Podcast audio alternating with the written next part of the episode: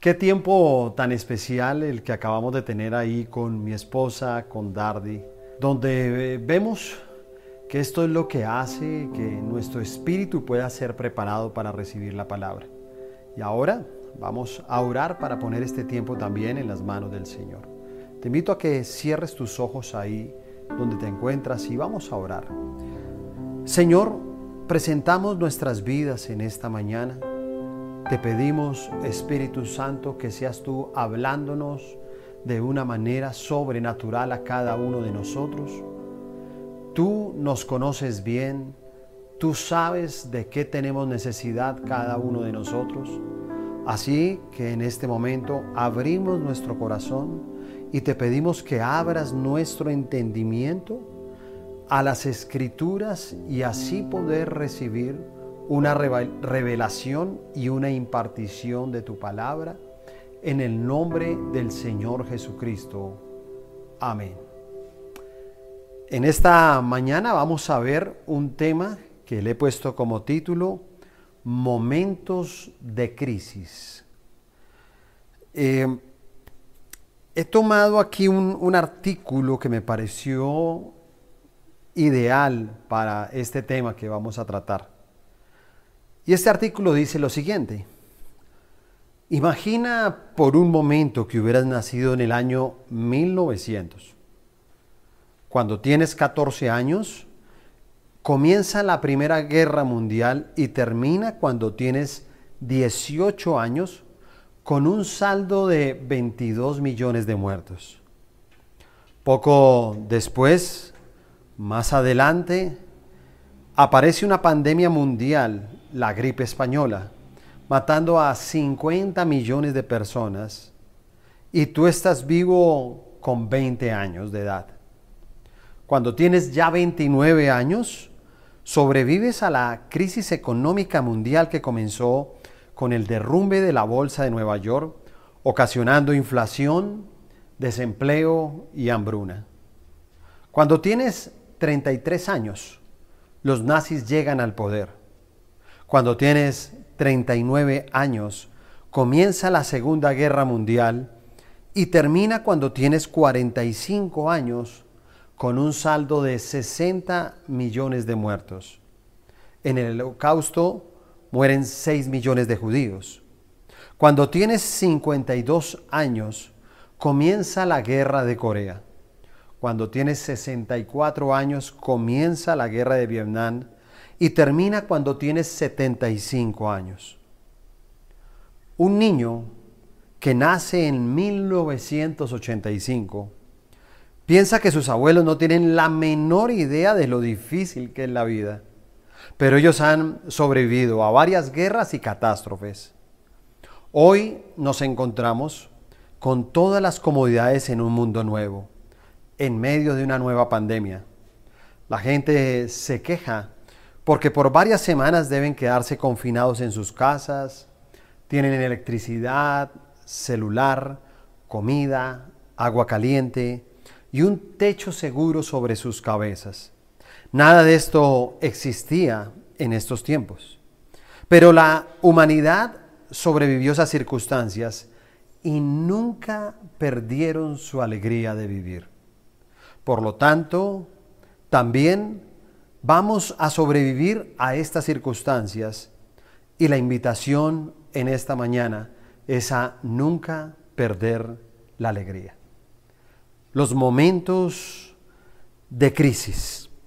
Y bueno, cuando hablamos de momentos de crisis, eh, lo relacioné un poco con la pandemia, pero sé que hay diferentes momentos de crisis en los matrimonios, en las familias, en la salud, en las finanzas.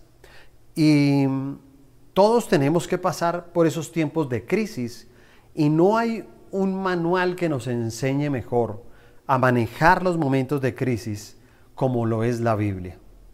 He encontrado cinco momentos dentro de la crisis que uno tiene que pasar, pero veo también que la gran mayoría se enfrentan a los dos primeros y luego esos dos primeros se encargan como de enviarlos a un abismo, como de destruirlos. Y hay una historia que me gustaría que buscaras ahí en tu Biblia. Primera de Samuel, capítulo 30. Vamos a buscar ahí en el Antiguo Testamento. Y es una historia de David que también tuvo que experimentar un momento de crisis, un momento de dificultad. No sé si este sea el mensaje indicado para esta mañana, pero como siempre, junto con mi esposa, lo que hacemos es pedirle al Espíritu Santo que nos guíe siempre hacia la necesidad que puedan tener las personas que estén escuchando este mensaje. Y no sé cuál sea la crisis por la que estés pasando, por la que hayas pasado o por la que tengas que pasar más adelante. Y el Señor te esté preparando a través de este mensaje para que cuando venga ese momento de crisis, tú puedas afrontarlo y puedas salir adelante así como lo hizo David en esta época. Vamos a estar leyendo eh, a medida de que vamos a ver cada uno de los momentos. Son cinco momentos en los que uno pasa por la crisis. Y vamos a ir avanzando ahí en los versículos de este capítulo a través de cada uno de estos momentos. El primer momento es el momento cuando desfalleces. Primera de Samuel,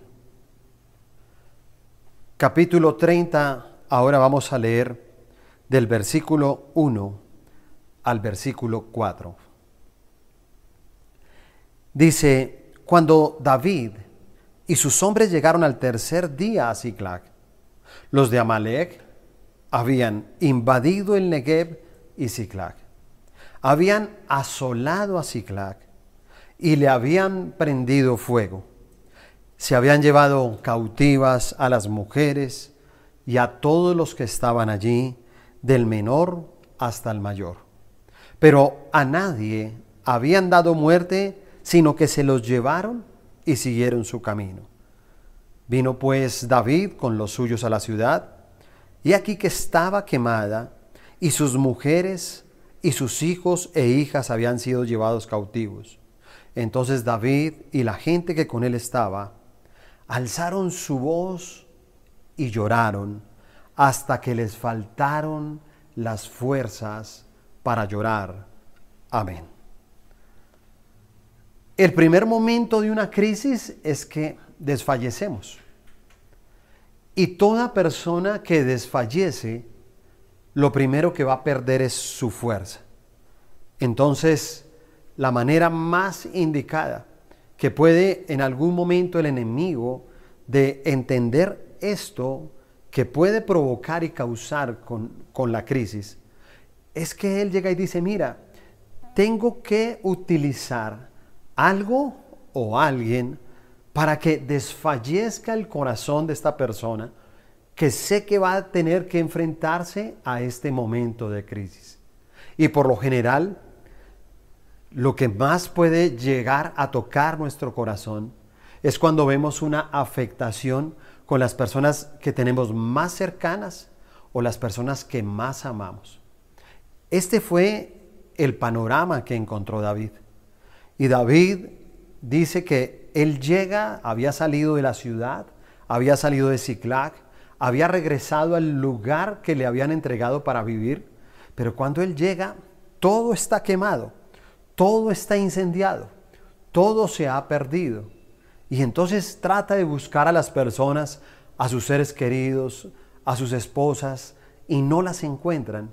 Y sabe, cada vez que nosotros vemos personas muy cercanas a nosotros, que son llevadas cautivas, que están simplemente llevadas como esclavos de situaciones, esto toca nuestro corazón. Pero aún hay algo mucho peor. Y es que dice que hombres de guerra como estos, dice que se pusieron a llorar frente a esta crisis. Tú imagínate, no, no, no sé cómo lo puedas ver, pero difícilmente todos aquellos hombres de valor, todo lo que tiene que ver con las fuerzas militares, todo lo que tiene que ver, por ejemplo, con bomberos. Mirábamos ese, ese momento de crisis que, por ejemplo, vivieron los Estados Unidos cuando el atentado de las Torres Gemelas. Y entonces, ¿qué podía ver uno en policías, en personas del ejército, en los bomberos? Los veía uno llorar, llorar. Lloraban impotentes de no poder ayudar a las personas, de saber que de pronto amigos, familiares, conciudadanos habían perdido la vida en este atentado. Y hay un mito muy grande y es que nos dicen que si nosotros lloramos, nos falta fe o que somos débiles. Pero la misma Biblia nos dice que hasta el mismo Jesús lloró. Él lloró porque tuvo esa compasión por la humanidad, por ver los errores que cometemos cada día. Y de entonces vemos a David, un gran guerrero, que lloró junto a sus hombres pero lloró no de cualquier manera, lloró hasta que le faltaron las fuerzas. Los momentos de crisis creo que todos hemos tenido que pasar. Y realmente, de manera personal, llegó en un momento de crisis a la iglesia, a los caminos de Dios. Esa es mi forma de conocerlo a Él. Y, puedo identificarme con este mensaje porque ya mi corazón había desfallecido, ya no tenía esperanza, ya no tenía fuerzas. Eh, realmente me costaba mucho poder encontrar algo en que sostenerme. Entonces había perdido ya toda mi fuerza. Estábamos a punto de divorciarnos con mi esposa, perdimos todos nuestros ahorros, quedamos en una ruina total, venía de una enfermedad en la columna vertebral. Y fue un momento de crisis tan duro, tan duro, que la verdad yo no imaginaba que me iba a poder levantar. Yo tenía siempre el pensamiento que ese estaba muy, muy cerca el momento de morir. Yo decía, yo creo que no hay nada más que hacer, ya perdí todo, he perdido mi familia, perdí a mi hijo, perdí a mi esposa, eh, perdí a mis amigos, me encuentro solo, me encuentro sin dinero, sin trabajo, porque esos son los momentos de crisis. Y puedo entender que muchos en este momento han tenido que pasar esos momentos de crisis. Pero cuando llega la crisis, tienes que pasar por estas etapas. Y date cuenta que eh, hemos escuchado ya muchas cosas en estos tiempos de, de la pandemia. Y hemos visto cómo hogares también se están desintegrando y cómo las demandas de, divorcio han aumentado en el mundo entero. Porque ahora que tuvieron que compartir ¿sí? y estar juntos en casa, vino una crisis y entonces desfalleció el corazón y no fueron capaces de buscar ayuda, no fueron capaces de pasar la crisis y entonces se quedaron en ese momento que ahora ha destruido a una familia, a un hogar, a unos hijos, a una pareja, a personas que han perdido la esperanza porque de pronto también perdieron su trabajo en este tiempo. Y entonces tienen miedo. Y entonces desfalleció su corazón. Y donde pudo trabajar durante muchos años, ahora ya no trabaja. Y, le dijeron, mira, ¿y quién sabe si, si volvamos a trabajar? Hay empresas mm, de muchos años de existencia que han cerrado sus puertas. Y entonces, ¿qué es esto? Una crisis económica. ¿Qué estamos pasando? Una crisis. Nadie puede negarlo. Decimos en la palabra rema que Dios nos ha dado en este año, 2020, el año de la fe. La fe no niega la realidad. No podríamos hablar de algo diferente. Tenemos que aceptar que, claro, sí hay una crisis económica, sí existe una crisis económica, pero también existe la palabra de Dios. Y la palabra de Dios es la que nos lleva a nosotros a entender los momentos de la crisis y cómo tenemos que pasar por cada uno de ellos hasta llegar al último, que es el más importante de todos y en el cual tenemos que escudarnos y entender cuál es el propósito de Dios en todo este tiempo de crisis. El segundo, el segundo es el momento de la angustia.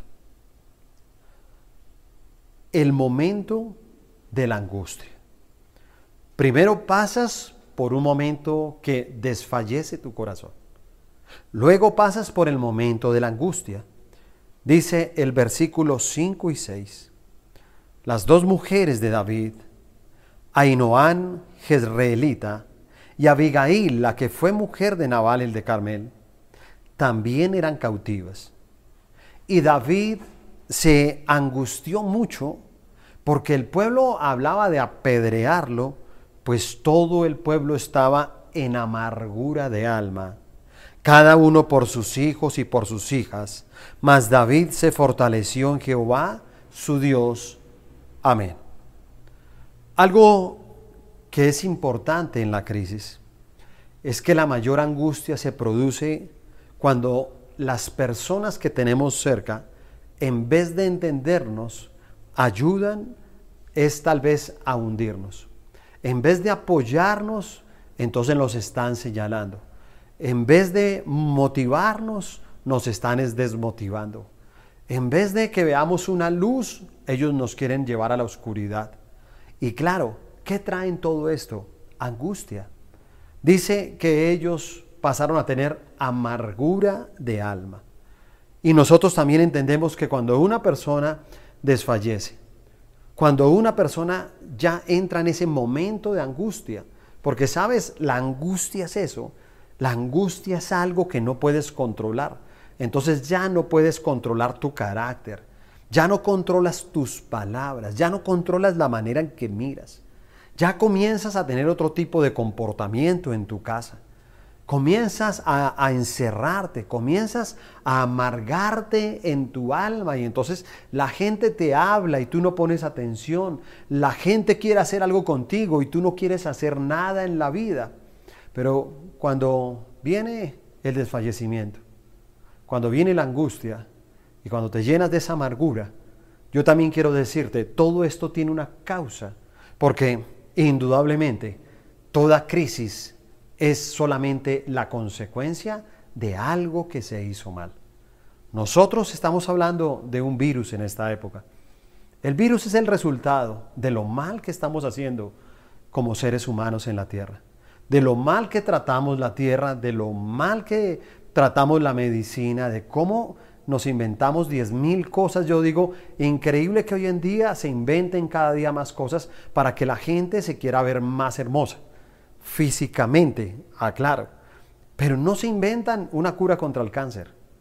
No se inventan una cura contra enfermedades terribles que han matado a millones y a millones de personas en el mundo. ¿Y sabes qué?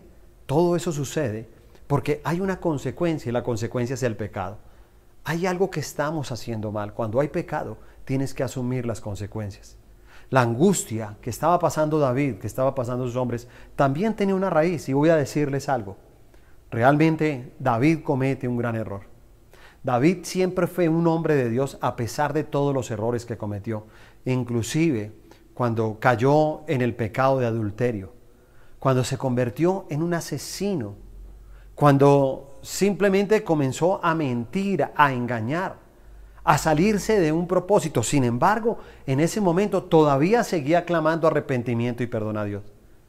Pero este era un tiempo donde él estaba huyendo. Huía del rey Saúl. Y entonces, eh, en vez de depender de Dios como siempre lo hacía, entonces él toma sus propias decisiones. Y entonces se va donde el rey Aquís, y entonces se presenta ante él y le dice, mira, yo odio a mi pueblo, si quieres peleo contra él, pero sabes, todo era mentira. Todo lo hizo simplemente para guardarse, para escapar de Saúl. Y en esa mentira, en ese pecado que tenía, vino consecuencias a su vida. Y por eso vino la cautividad a su familia. A veces no nos damos cuenta de los errores que cometemos. A veces, ojalá el pecado no lo tuvieran que pagar nuestra descendencia, pero Dios lo ha establecido de esa manera. Y en Éxodo 20 la Biblia nos enseña de que precisamente la maldición llega hasta la tercera y cuarta generación de todo lo que nosotros hacemos mal. Y por eso tenemos que cuidar nuestra generación, porque la cautividad es hacia ellos. Date cuenta que la cautivo no fue David, cautivo no fueron sus hombres de guerra, cautivo fueron sus mujeres, cautivo fueron sus hijos. Ellos fueron la cautividad. Ellos fueron asolados, fueron despojados. Les quitaron el lugar donde vivían. Y por eso vemos muchos hogares donde vemos a, nuestros hijos cómo también les van despojando de todo. Esto ha traído consecuencias. Y ahora hay hijos que están siendo despojados en este momento de sus estudios. Y entonces están viendo con peligro su futuro. Y tienen angustia. Y otros han entrado precisamente en amargura. Y cuando una persona entra en, en amargura, pues es terrible. ¿Por qué? Porque nunca nos damos cuenta que todo esto tiene una raíz. La raíz es el pecado. La raíz es la mentira.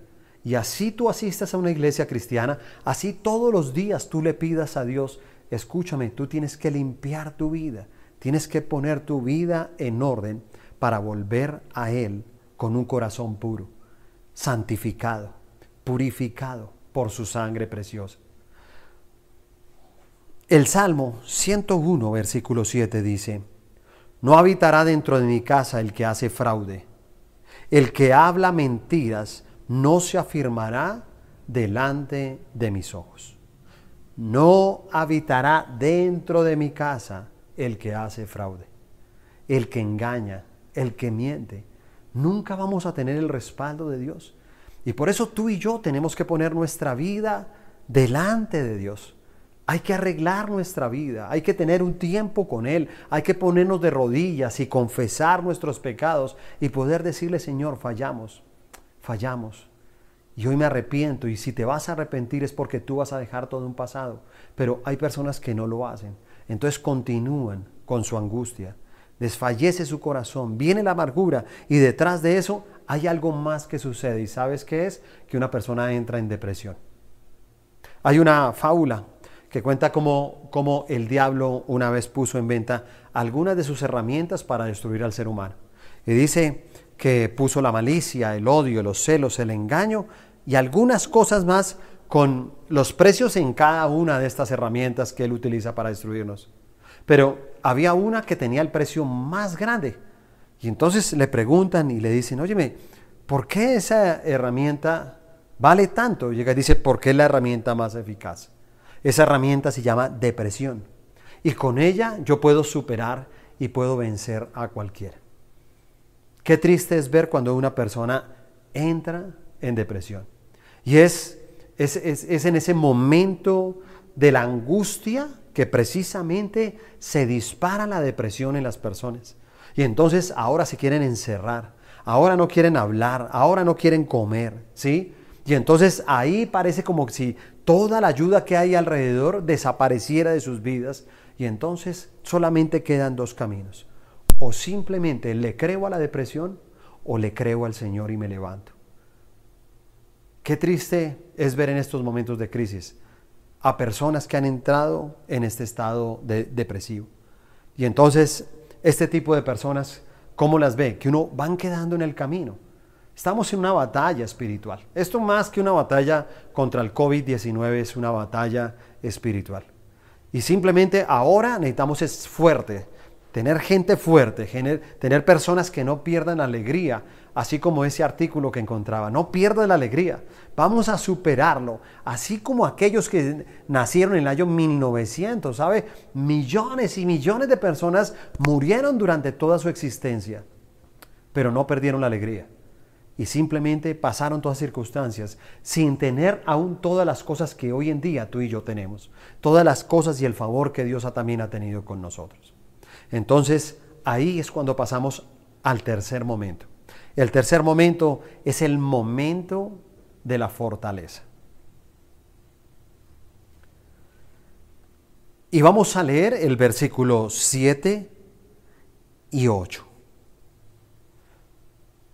Dice, y dijo David al sacerdote Abiatar, hijo de Ahimelech, yo te ruego que me acerques el efod, y Abiatar acercó el efod a David. Y David consultó a Jehová diciendo, ¿perseguiré a estos merodeadores? ¿Los podré alcanzar? Y él le dijo, síguelos, porque ciertamente los alcanzarás y de cierto librarás a los cautivos. Amén. La, la verdadera fortaleza del alma y el espíritu viene de Dios no viene de otra parte. No, no, no sé en qué se estén escudando las personas en este momento. No sé ¿Cuál creas tú que es tu fortaleza? Y entonces uno veía personas haciendo muchas cosas en este tiempo. Cosas que inclusive duraron, fueron como explosiones, fueron cosas de, a poquitos, ¿sí? Y había gente que se animaba y después los encontraban todos desanimados. Pero he entendido que la fortaleza solamente proviene de Dios. Es el único que nos puede levantar. Es el único que puede hacer precisamente un milagro por nosotros. El único que puede hacer que mantengamos la misma fuerza que teníamos antes de esta crisis es precisamente el Señor. Yo creo que David había aprendido muy bien la lección. Y ya les decía yo el gran error que él cometió. Él no consultó a Dios. Él simplemente vio una estrategia en sus propias fuerzas y resultó sirviéndole a, un Dios, a un rey pagano, a, pueblos donde eran idólatras y se comenzó a mezclar entre ellos y hasta se hizo pasar de que él, a pesar de que él pertenecía al pueblo de Dios, él podía ser parte de ellos para ir a pelear contra el pueblo de Dios, cosa que él sabía en el fondo que nunca iba a hacer. Así que comenzó a mezclarse con muchas cosas. Pero yo creo que nosotros tenemos que aprender de esos errores, así como aprendió David. Y él entendió que claro, él cometió un error, él tomó una mala decisión. Lo que está pasando en este momento es que Dios quiere que nosotros podamos corregir errores del pasado. ¿Qué errores estábamos cometiendo? Mira, cuando, cuando la crisis llega a un matrimonio, llega para que podamos corregir. Hay algo que siempre hago en todos los matrimonios y es que hablo sobre la argolla matrimonial. Y entonces eh, hablo de, la forma en que, en que se elabora una joya como estas y cómo era un pedazo de metal sin forma y comienzan a fundirlo a altas temperaturas en ese crisol y se pone así al rojo vivo. Entonces el joyero con sus gafitas de protección alcanza a ver ese metal al rojo vivo, pero entonces dice que los metales, los metales preciosos perdón, tienen las impurezas. Y esas impurezas son unos punticos negros que aparecen ahí. Entonces los buenos joyeros lo que hacen es retirar esos puntos negros. Los retiran y tienen que agregar más oro. ¿Sí? O más metal precioso según lo que estén utilizando. ¿Y sabes qué quiere decir eso? Que es lo mismo que Dios hace dentro del matrimonio. Mira, cuando tú te casas, tienes que entender algo. En un matrimonio vienen tiempos de crisis. Y los momentos de crisis se pone al rojo vivo. Es así, es alta temperatura y hay gente que dice no aguanto, no aguanto. Y hay muchachos que se desesperan en la casa y dicen no aguanto. Y sus padres no aguantan. Y la pareja no aguanta. Y la situación económica no aguanta. Todo se pone al rojo vivo. Escúchame, todo se pone al rojo vivo. Todo parece que ya no tuviera escapatoria. Todo dice estoy que estallo, dice la gente. Palabras textuales dice estoy que estallo. Entonces en ese momento llega nuestro joyero, que tal vez en vez de gafas yo creo que él tiene lupas. Y tiene unas lupas donde puede ver todo lo que hay por fuera y por dentro de nosotros. Entonces lo que hace es que nos examina. Y él lo que quiere en los momentos de crisis es quitar lo que no sirve. Entonces dice, tengo que quitar el puntico negro. ¿Cuál es el puntico negro de tu vida? La mentira, tengo que quitarlo. El orgullo, tengo que quitarlo. Eres una persona de un carácter fuerte, tengo que quitarlo.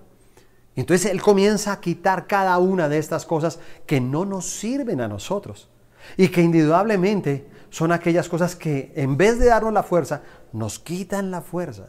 Él lo hace ese momento. Entonces es el momento de la fuerza, es el momento donde Él nos fortalece, es el momento donde Él quiere hacer cosas grandes. Entonces por eso lo que hace David es que Él dice que simplemente le pide al sacerdote, al sacerdote oye, dame el efod, y entonces dice que el efod es como una especie de chaleco que se colocaba al sacerdote. ¿Sabes? David ni siquiera quiso depender del sacerdote. Él dijo, pásame el efod. Yo mismo me quiero comunicar con Dios. Y entonces él comienza a restaurarse con Dios. Para irse a Ciclac, nunca pidió consentimiento de Dios. Tuvo que asumir consecuencias. Pero en medio de las consecuencias, él fue y consultó a Dios.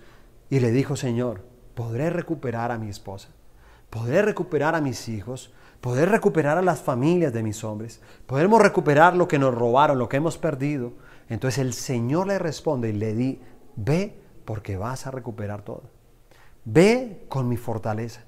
Y sale David con la fortaleza de Dios. Sale con la seguridad y el respaldo de que Dios lo iba a hacer en su vida. Entonces ahí pasamos al cuarto momento de la crisis. El cuarto momento es el momento de la victoria. Escríbelo ahí en tu cuaderno. Versículo 9 al 20, un poco más extenso, pero póngame mucha atención a la lectura. Dice, partió pues David, él y 600 hombres que con él estaban, y llegaron hasta el torrente de Besor, donde se quedaron algunos. Y David siguió adelante con 400 hombres, porque se quedaron atrás 200 que cansados no pudieron pasar el torrente de Besor. Y hallaron en el campo un hombre egipcio, el cual trajeron a David y le dieron pan y comió y le dieron a beber agua. Le dieron también un pedazo de masa de higos secos y dos racimos de pasas. Y luego que comió, volvió en él su espíritu, porque no había comido pan ni bebido agua en tres días y tres noches. Y le dijo David, ¿de quién eres tú y de dónde eres? Y respondió el joven egipcio, yo soy siervo de una malecita. Y me dejó mi amo hoy hace tres días porque estaba yo enfermo pues hicimos una incursión a la parte del Negev, que es de los Cereteos y de Judá, y al Negev de Caleb, y pusimos fuego a Ciclac.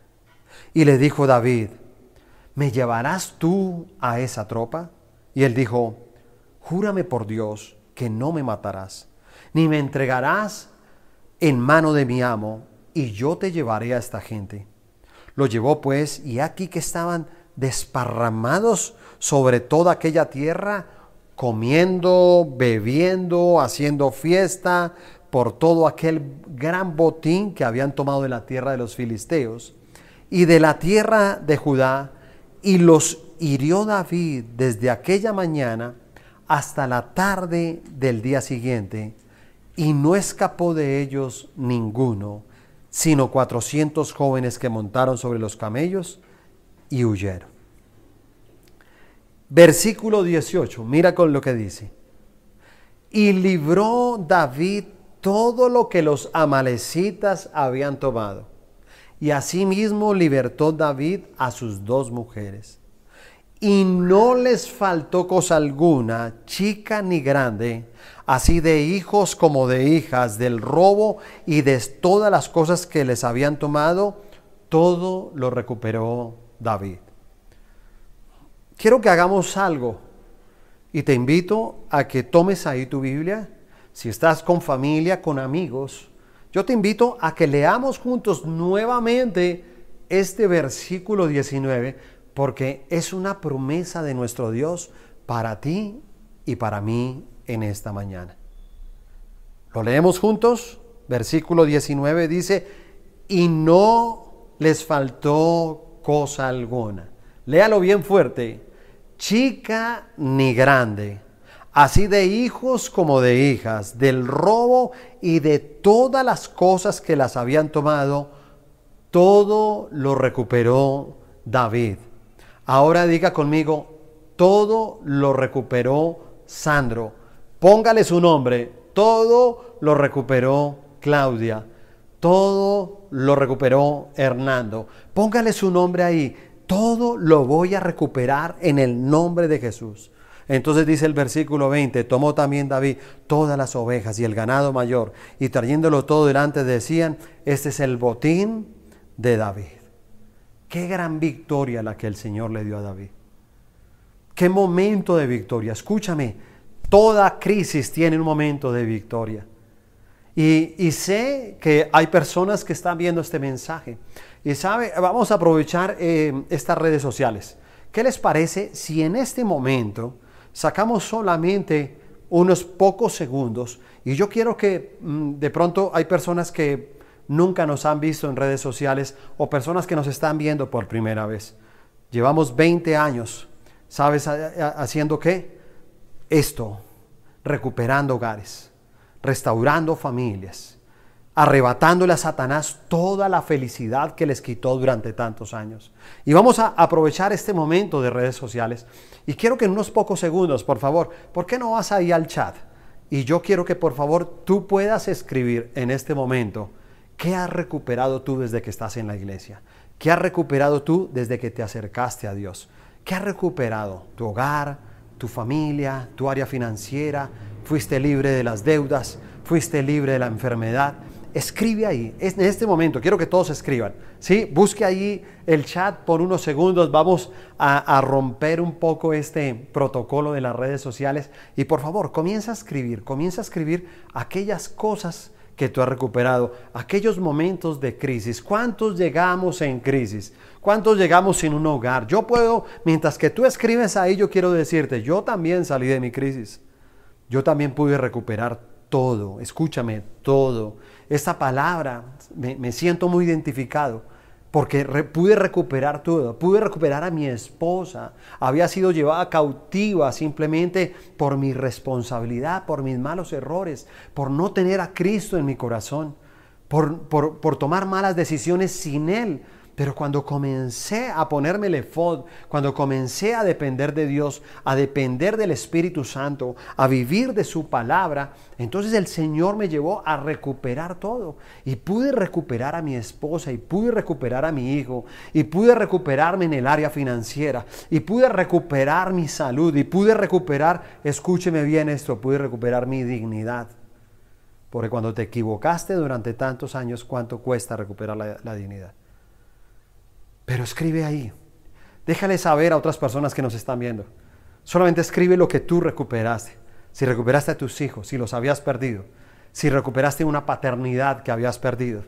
Si recuperaste el trabajo, si recuperaste una posición, si recuperaste a tus padres, si recuperaste a tus hijos, si recuperaste a tu esposa, te restauraste con ella, por favor, déjanos saber, escribe ahí, porque aquí dice que lo recuperó absolutamente todo le retornó todo lo que el enemigo le había robado y le había secuestrado. Hay cosas que Satanás quiere secuestrar de ti, pero escúchame, cada una de ellas serán liberadas en el nombre del Señor Jesucristo.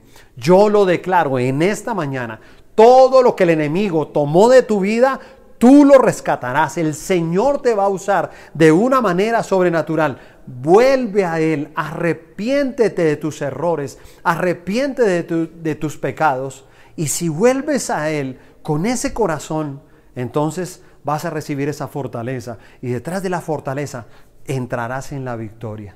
Entonces la fortaleza siempre nos va a llevar a eso, alcanzar la victoria.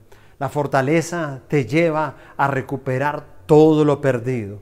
La fortaleza es la que nos lleva precisamente a retornar a la alegría y que se vaya toda amargura, que se vaya toda angustia, que se vaya todo aquello que no sirve de nuestra vida. Y por último, sigan escribiendo. Si tienes mucho que contar, no, no, no te preocupes.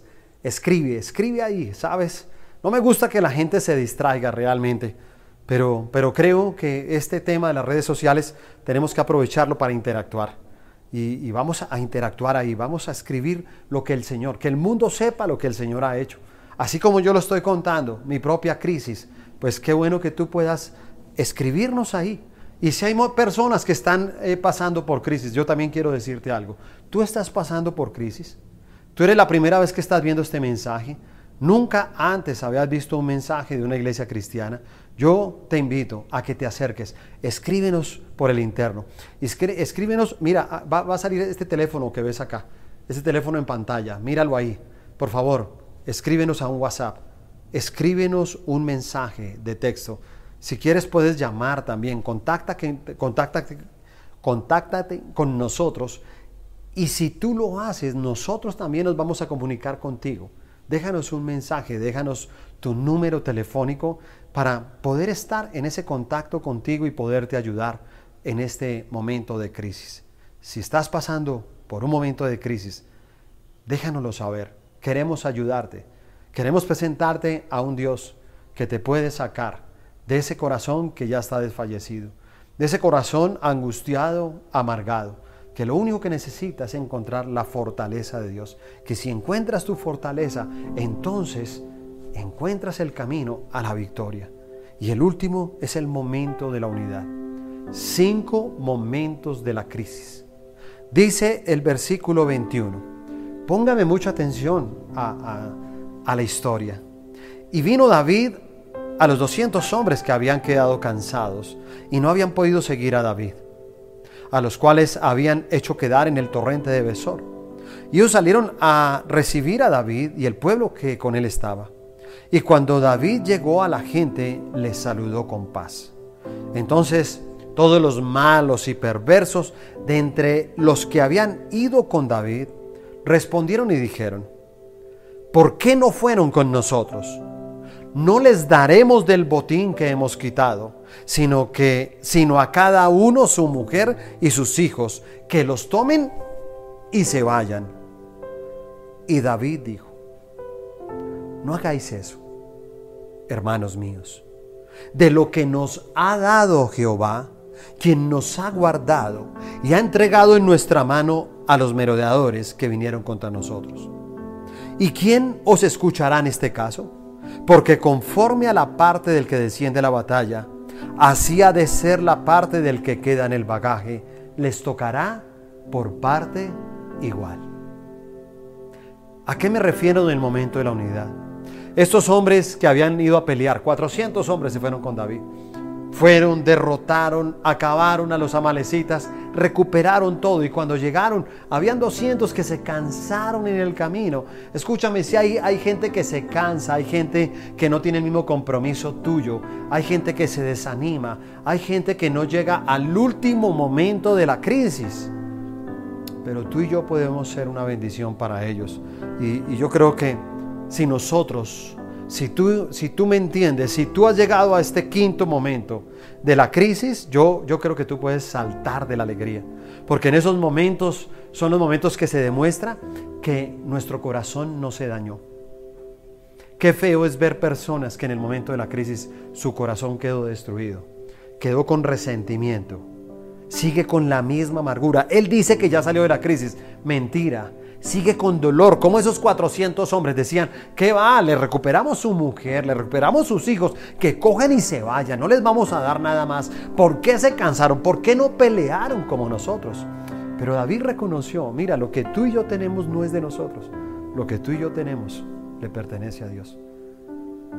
A Dios le suplió darnos y sabes, al contrario, nos dio la gran bendición de poder vencer la batalla, de poder ir a pelear la batalla de sentirla en vivo, de habernos fortalecido, habernos enfrentado a nuestros enemigos, enfrentarnos a nosotros mismos, porque a veces no hay peor enemigo que nosotros mismos, y enfrentarnos con ese valor y salir adelante y poder llevar a los demás a la bendición. Por eso les decía, para mí el momento más importante es este. Yo encontraba una frase y dice, en la pelea se conoce el soldado, solo en la victoria se conoce al caballero. Tú puedes ser un buen soldado y puedes pelear, pero cuando ya ganas tienes que ser un caballero.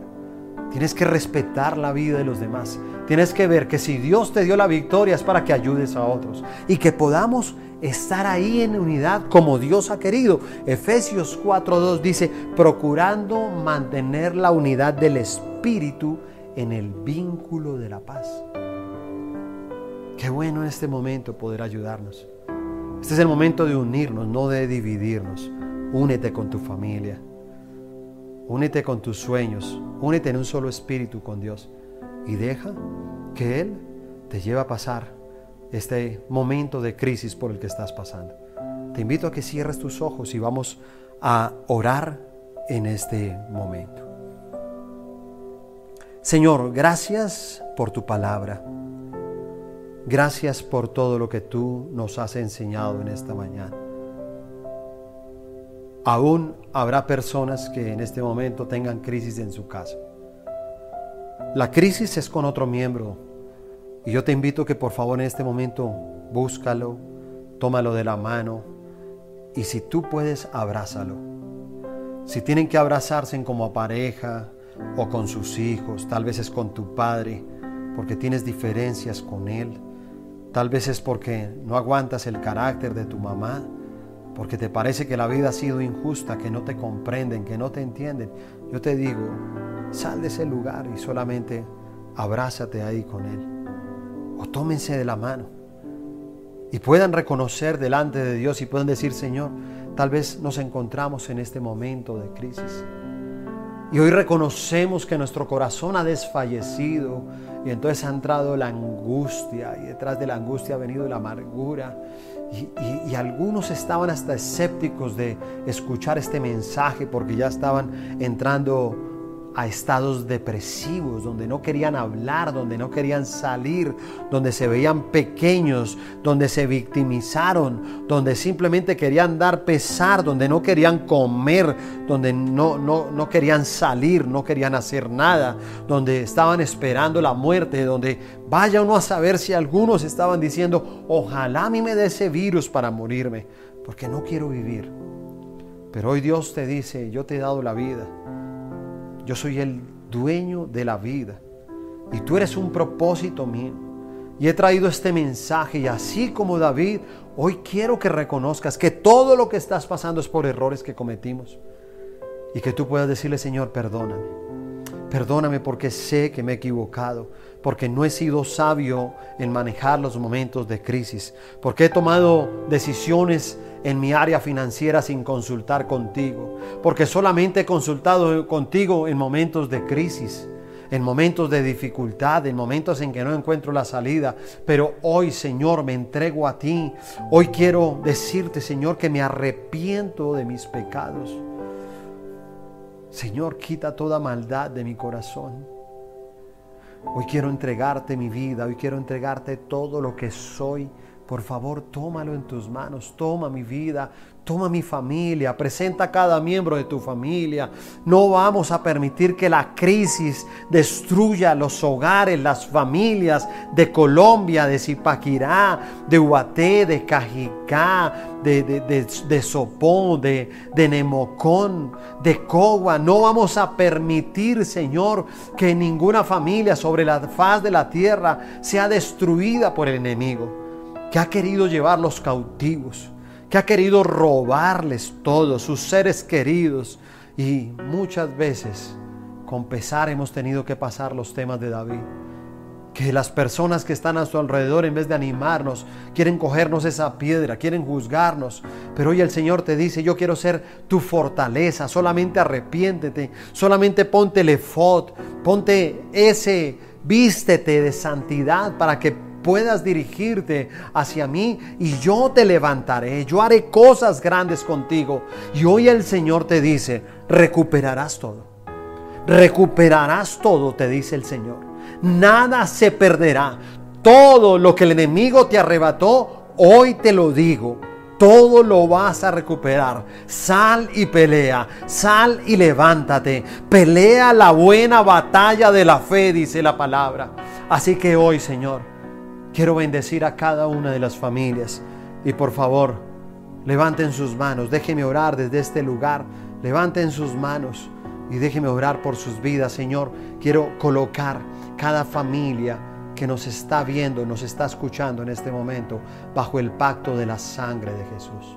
Te pido que ellos en medio de la crisis vivan el momento de su victoria, que los lleves al momento de la victoria, que les dé la fortaleza para el momento de su victoria. Y te pido, Señor, en esta mañana, Señor, que descienda el fuego del Espíritu Santo y el poder de la palabra de Dios abunde en ellos para que venga el momento de la unidad para que venga el momento en que todos nos ayudemos y entendemos que Dios nos saca de una crisis para ayudar a nuestro prójimo, para ayudar a los demás. Nada de esto tiene sentido. Dios no cumple deseos ni sueños individuales. A Dios le fascina cumplir sueños colectivos. Te pido, Señor, que cumplan los sueños de estas familias, que traigan la unidad sobre ellos, quebranto todo espíritu de división, todo lo que el enemigo quiso hacer para destruirlos.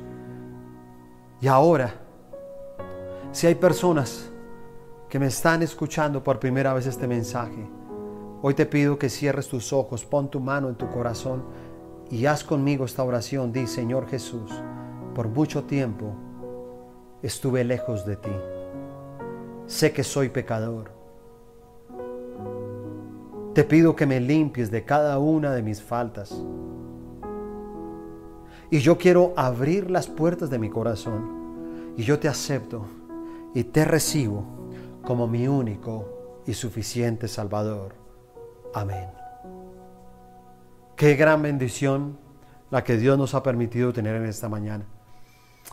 Les extrañamos muchísimo y sabemos que muy pronto todo va a estar bien.